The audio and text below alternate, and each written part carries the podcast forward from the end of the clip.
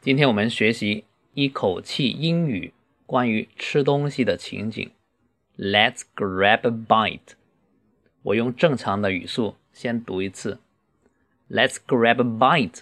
What do you like? What do you feel like eating? You choose. You decide. What do you recommend? How about McDonald's? It's fast and convenient. What do you think? 好，慢读一次。 Let's grab a bite，我们去吃点东西吧。这里 grab 是抓点什么东西，bite 是动词，是咬的意思。在这里是名词，一口。Let's grab a bite. What do you like？你喜欢什么？What do you feel like eating？跟 What do you like 是同样的意思。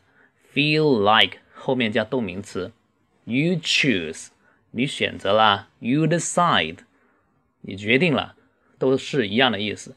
还可以说，you are the boss，it's up to you，whatever 都表达相同的意思。What do you recommend？这个 recommend 是推荐的意思，这个字比较重要，比较难记。How about McDonald's？How about 这个 l 是比较难发音哈。How about McDonald's？McDonald's？McDonald's 指麦当劳，It's fast and convenient。美语当中是这个 r 音读 a，It's fast and convenient。如果是英式的话，就 It's fast。美式是 It's fast，It's fast and convenient。可以连读啊，It's fast and convenient。What do you think？你觉得如何？